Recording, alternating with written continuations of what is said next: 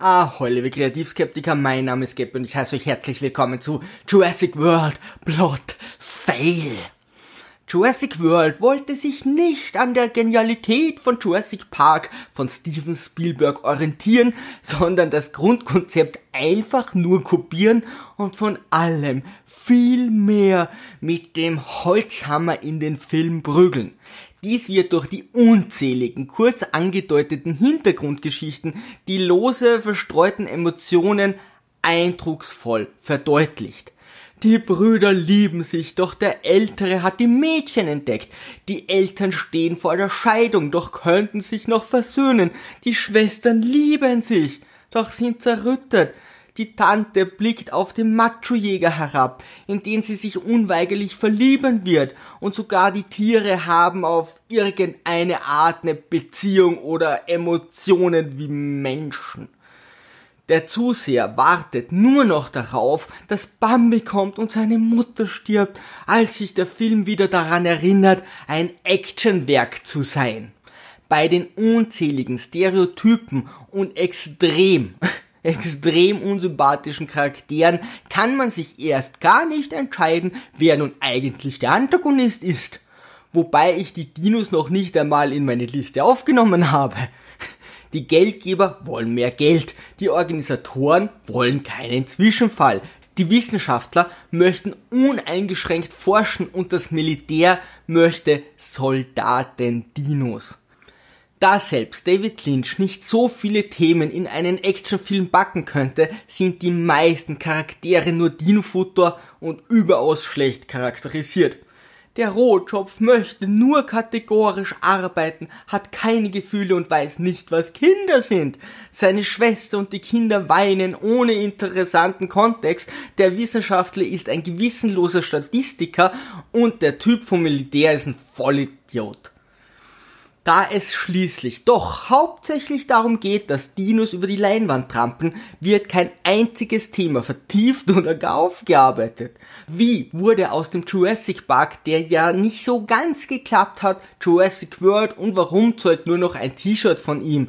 In dieser fiktiven Parallelrealität gehören Dinos quasi zum alltäglichen Leben und der Rotschopf hat nun Angst, dass niemand mehr in den Park kommen möchte wenn sie nicht immer neue Attraktionen haben. Da Menschen in Zoos sogar Hunde und Katzen bewundern, halte ich ihre Bedenken bei Dinosauriern für etwas übertrieben. Auf der Insel kann nach Herzenslust DNA verschiedenster Wesen gekreuzt und neue Wesen erschaffen werden, während ein Junge noch mit einer Einwegkamera herumläuft. Wir sprechen hier nicht von gezüchteten, sondern designten Wesen. Welche Organisation der Welt könnte da schon Einwände haben, außer alle moralischen, die nicht auf Profit fokussiert sind? Was sollte schon schiefgehen, wenn unsere lieben Wissenschaftler einen T-Rex mit allen Stealth- und Kampffähigkeiten ausstatten, die das gesamte Tierreich zu bieten hat? Nicht, dass die Wärmesignaturerkennung, die Täuschung von Wärmekameras und ein Tarnschild der Klingonen für den Film irgendwie wichtig wäre oder dramaturgisch eingesetzt werden würde. Nein, es klingt einfach nur geil und Quantität ist viel besser als Qualität. Weder unser Rotschopf noch der Besitzer des Parkes oder irgendjemand anders wissen, was ihre neue Hauptattraktion der designte DNA-Dino aus T-Rex so wirklich kann. Wie von vielen Arten bekannt, ist das Vieh einfach geschlüpft, aufgewachsen, ohne je eine seiner Fähigkeiten auszuprobieren und preiszugeben und zieht nun los, um den Park zu terrorisieren. Katzen zeigen ihre Krallen auch erst, wenn sie zehn Jahre alt sind. Und warum interessiert sich niemand der Vorgesetzten dafür, was diese Wissenschaftler eigentlich erschaffen? Endlich wird unser Macho vollends präsentiert, der mit seinen Kollegen mutiger ist als Teenager, die sich freiwillig in der Elm Street zum Schlafen legen. Sollten die nicht Menschen in Kriegsgebieten helfen, anstatt hier Dinos zu ärgern? Unser Machojäger hat in unserer Parallelrealität, in der DNA gekreuzt werden kann und Dinos zum Alltag gehören, augenscheinlich kein Telefon, weshalb Rotschow mit ihrem Auto zu seinem Camp im Nirgendwo fahren muss, um ein vollkommen unnötiges Gespräch zu führen. Ja, wir hatten mal ein Date and who cares? Der DNA-Dino wendet nun James Bond-Tricks an und versteckt sich, damit alle glauben, er ist aus seinem Gehilge geflohen als würde nicht auffallen, dass ein T-Rex zwischen den Kirmesständen herumschleicht. Macho und der Rest fallen darauf herein, was uns wohl zeigen soll, dass man auf den EQ von keinem einzigen der Protagonisten in diesem Film neidisch sein muss. Der DNA-Dino greift nun an und obwohl der Macho-Jäger nun weiß, dass er Wärmesignaturen erkennen kann, versteckt er sich unter einem geparkten Auto.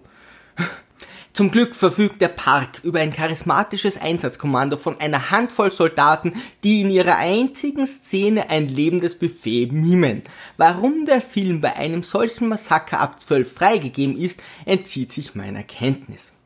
Rotschopf kommt nun der Gedanke, dass ihre Schwester leicht verstimmt sein könnte, wenn ihre Kinder von einem Dino gefrühstückt werden, weshalb sie die Macho bittet, ihre beiden Neffen zu suchen. Anstatt mit Autos rollt man heutzutage mit Glaskugeln durch den Park, damit man mehr sehen kann. Die Kugeln haben einen Steuerknüppel, mit dem man sie mitten in den Gehegen von Panzerdinosauriers frei steuern kann. Was könnte schon schief gehen, wenn man mal so gegen einen Dinosaurier donnert? Eine Szene später sind die Jungs in dem Punching Ball in ein Tennismatch zwischen zwei Dinosauriern mit Baseballkeulenschwänzen maßgeblich integriert. Rotschopf ruft währenddessen bei ihren Neffen an, doch die Verbindung bricht ab. In dieser DNA-Design-Realität gibt es wohl keine SMS. So, what's up? Als Rotschopf dann sogar noch tote Dinos sieht, bekommt sie endlich Gefühle, weint für die Emotionen und wird schon fast menschlich. Sie hat ihre Neffen seit sieben Jahren nicht mehr gesehen, doch als sie ihr Handy findet, kann sie es natürlich sofort zuordnen. Aufgeregt will nun unser Machojäger, der früher bei der Navy war, mitten im Hoheitsgebiet der Dinosaurier ein Auto reparieren und legt seine Waffe dabei weg. Sogar ein Pfadfinder würde nicht so einen extrem dummen Fehler begehen. Der DNA-Dino greift an, Kessepuis, doch Rotschopf ist mit ihren sieben Meilen High Heels schnell genug, um ihm zu entkommen. Durch den ganzen Stress hat sie plötzlich eine andere Frisur, ich vermute von einem Freizeitparkfriseur und sieht nun nicht mehr aus, als würde sie unentwegt durch einen Fensterrahmen starren. Sie soll cooler werden. Okay, Friseur. Sie verspricht ihren Neffen, sie nie wieder alleine zu lassen, setzt sie in ein Auto und lässt sie darin alleine. Da kann nichts mehr schief gehen. Stichwort Wärmesignatur mit äh, Größenunterschied zwischen Auto und DNA verbesserten T-Rex. Setzt euch da hinten in den Kofferraum und wird schon gut gehen. Ein Einsatztrupp der Armee kommt, also jetzt ein richtiger Einsatztrupp der Armee kommt und wird sofort charakterisiert. Um sie als besonders hart darzustellen, schießen sie auf wehrlose Dinovögel. Okay. Irgendwie fehlen mir in diesem Film die sympathischen Charaktere. Boyvet Paulus Full Metal Jacket, also der Schauspieler übernimmt nun die Führung, denn er möchte neben Hunden und Kampfdefilen Raptoren im Krieg einsetzen. Na klar, geniale Idee. Da unser Macho das Alpha-Tierchen der Raptoren ist, muss er nun mit seiner Herde von Raptoren den DNA-Dino jagen. Warum sollten Raptoren einen gigantischen Dinosaurier jagen, während sich unzählige Häppchen durchtrainierte Soldaten in ihren eigenen Reihen anbieten? Da das Ziel unglücklicherweise auch Raptoren-DNA in sich trägt, äh, besinnen sich die Raptoren neu und nach wenigen Minuten wird dann doch das menschliche Buffet eröffnet. Ein sehr kurzer Auftritt unserer Soldaten oder des Soldatenfutters. Warum die Schnitzel nicht sofort den Rückzug antreten oder der Kampf zumindest irgendeine Art von Dramaturgie aufweist, fragt sich hier niemand mehr. Als sich nun der DNA-Dino gegen das Alpha-Macho-Männchen wendet, wird er plötzlich von den Raptoren wieder beschützt. Die wissen auch nicht, was sie wollen. Ich dachte ja immer, dass das Alpha-Männchen stärker als seine Artgenossen ist und nicht beschützt werden muss. Da würde es ja noch mehr Sinn machen, wenn der Macho schwanger wäre abgesehen von dem T-Rex, den Raptoren, dem Baseballverein, einem Riesenkrokodil und einigen Vögeln kommen echt nicht viele verschiedene Dinosaurier vor. Die Raubtiere gehen am Ende ihrer Wege, der IT-Charakter schaltet das Licht aus und alles ist gut dass sich noch zahlreiche überdimensionale Raubtiere, unter anderem ein verletzter und überaus wütender T-Rex und Kampfvögel in unmittelbarer Nähe befinden und die Gefahr noch lange nicht gebannt ist, scheint am Ende irgendwie niemanden mehr zu stören. Schließlich kommen sogar noch die Eltern der Jungs vorbei, augenscheinlich um ein bisschen vom Todesflair abzubekommen. Welcher Dramaturge würde hier schon zeigen, äh, wie alle mit einem Schiff im letzten Moment auf sichere Land fliehen.